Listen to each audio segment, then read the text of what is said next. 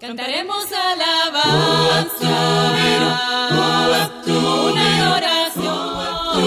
Dios te bendiga, amado hermano y amigo.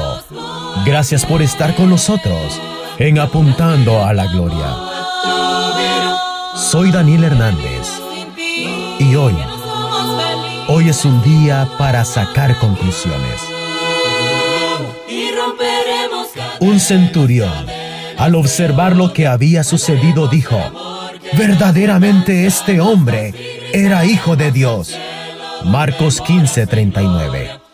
Este era sencillamente otro día de trabajo para este centurión endurecido por las guerras. Pero tal vez se enorgullecía de su trabajo y lo hacía bien. Observó todos los movimientos, oyó todas las palabras. Jesús, Jesús era diferente. Esta cruz era diferente. Sin saberlo, este hombre honesto se inmortalizó a sí mismo. Lo que el mundo, las multitudes y los enemigos pasaron totalmente por alto, este hombre lo vio. Llegó a la única conclusión a la cual se puede llegar con honestidad. O Jesús es el Hijo de Dios o no lo es. El centurión tomó su decisión.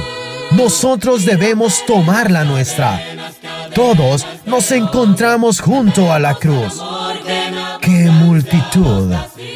Más variopinta, la que vemos aquí. Los enemigos, los curiosos, los ignorantes, los espectadores, los discípulos asustados y los seres amados. Jesús. Jesús era el único que estaba viviendo plenamente la voluntad de Dios. Dios te bendiga. vidas como barro, Señor, hasta la eternidad. Hasta la eternidad.